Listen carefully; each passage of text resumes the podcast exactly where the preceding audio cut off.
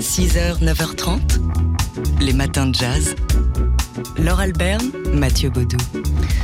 Le 4 février 1913, 1913 naissait Rosa Parks, euh, que l'on a euh, désignée dans l'histoire comme la femme qui s'est tenue debout en restant assise. Ouais, c'était ce 1er décembre 1955 en Alabama, Montgomery. Rosa Parks, couturière noire de 42 ans, épuisée, refuse dans le bus qui la ramène chez elle de céder sa place à un passager blanc, un acte de désobéissance civile dans un État régi alors par la ségrégation. Alors, elle avait déjà vécu un, incident traumatisant dans un bus dès 1943. Le conducteur euh, l'avait expulsée, Manu Militari, euh, parce qu'elle avait tenté de passer par la porte arrière qui était plus accessible tout bêtement que la porte avant.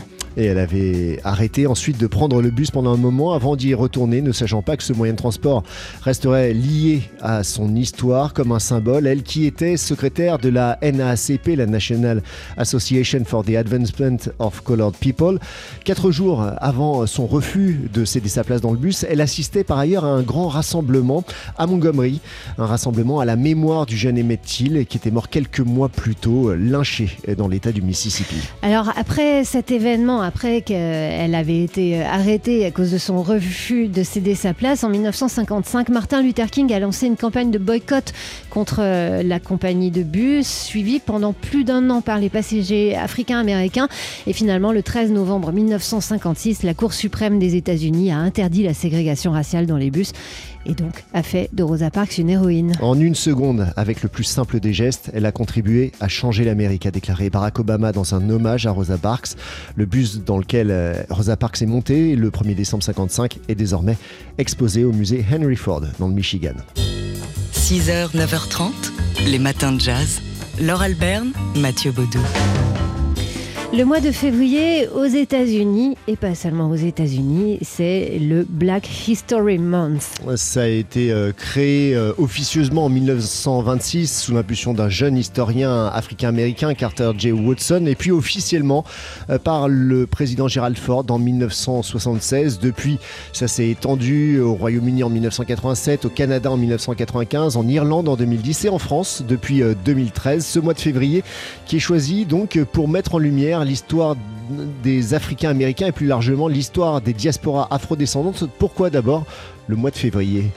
Eh bien parce que c'est parti de la semaine euh, de, de, la culture et de l'histoire noire aux États-Unis. Le mois de février correspond à deux anniversaires, euh, ceux d'Abraham Lincoln, le président qui a aboli l'esclavagisme aux États-Unis, et à celui aussi de Frédéric Douglass, esclave affranchi, leader du mouvement abolitionniste américain. Alors à quoi on peut assister en ce Black History Month en, en France Par exemple, il y a beaucoup de choses à Bordeaux, à Paris, à Lille, euh, par exemple à Bordeaux, euh, eh bien on peut participer à des journées spéciales de la boxe aux droits humains, euh, du jazz au rap. Ça se passe à, à la friche euh, qui a été euh, réhabilitée euh, Darwin à Bordeaux avec des conférences, des projections et des performances artistiques. À Bordeaux, toujours comme dans d'autres anciennes villes négrières, Le Havre ou La Rochelle, il y a des visites guidées thématiques.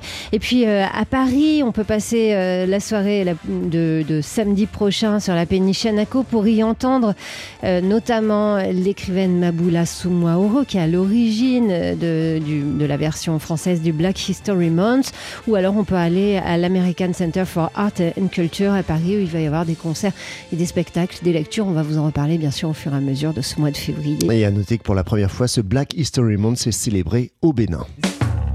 6h, 9h30, les matins de jazz. Laure Alberne, Mathieu Baudou.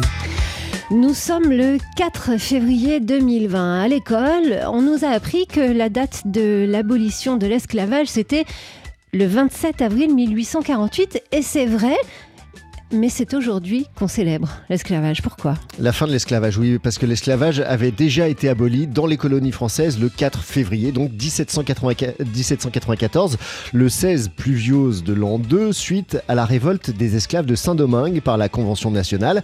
Alors s'il y a bien eu une seconde abolition, c'est que l'esclavage avait été rétabli par Napoléon le 20 mai 1802, après d'ailleurs une répression sanglante des révolutionnaires de Saint-Domingue. Alors cette abolition euh, ne, de, la première, hein, de 1794, ne prévoyait aucune indemnité pour les colons, alors que la suivante, celle de Napoléon, leur a accordé en réparation des, du, préjudice suivi, c'est-à-dire de la perte de leurs esclaves, des indemnités comme il se devait sous Napoléon. Alors on parle beaucoup moins donc de cette euh, abolition du 4 février 1794 euh, que celle du 27 avril 1848. Euh, pourquoi? Bah Parce que ça nous oblige peut-être à, reconnaître que cette abolition, eh bien, les esclaves l'ont gagnée par eux-mêmes en se révoltant et puis ça nous évite aussi de regarder le rétablissement de l'esclavage par, par Napoléon. Alors depuis, depuis, depuis le 4 février 2014, l'association des amis du général Dumas organise chaque février à 18h à Paris, un rassemblement. C'est dans le 17e arrondissement, place du Général 4 roues, au métro Malzerbe, si vous avez envie d'y aller ce soir. 6h, 9h30, les matins de jazz sur TSF Jazz. En 2020, on va célébrer le centenaire de la naissance de Boris Vian et ça commence déjà avec la publication chez Fayard de ce polar initié par Boris Vian. Il s'intitule On n'y échappe pas. Oui, un roman inédit, inachevé par Boris Vian. Il avait écrit que les quatre premiers chapitres de ce polar, euh, initialement destiné à être publié sous son pseudonyme, hein, Vernon Sullivan. Et euh, ce roman inachevé, il est désormais inachevé grâce donc achevé, achevé oui, grâce à donc à une euh, co-commission de Loulipo. Bah, les Kezako. Bah oui. Alors une co-commission de Loulipo, ce sont des membres de Loulipo, l'ouvroir de littérature potentielle. C'est euh, joyeux Luron qui joue avec la littérature et plus il y a de contraintes, plus c'est rigolo. Et donc une co-commission, ce, sont six membres qui se sont réunis, qui ont partagé des des fichiers, euh, des coups de téléphone et qui ont terminé donc euh, cet ouvrage après les quatre chapitres de Boris Vian. Eh ben, on écoute l'un des membres de cette co-commission de Loulipo, le, prestigieux euh, membre de Loulipo, Hervé Letellier. Il y avait au départ un synopsis de Vian, qui était un synopsis assez précis. Vian avait une idée précise de qui était le coupable, euh, il avait aussi euh, écrit les quatre premiers chapitres, donc on avait un style dans lequel on pouvait se caser. Euh, le style était très très orienté, moins viand que Vernon Sullivan, et donc on est allé dans cette direction, euh, un style euh, emprunté à Chandler, à Mickey Spillane, enfin à tout ce qui fait la littérature policière noire des années 50 et littérature américaine majoritairement. Et on est resté calé sur ce style. Ensuite, on avait le synopsis de Vian. Le synopsis de Vian était incomplet. On avait euh, l'idée du coupable, mais on n'avait pas un système euh, de suspense. On avait très peu de suspects aussi.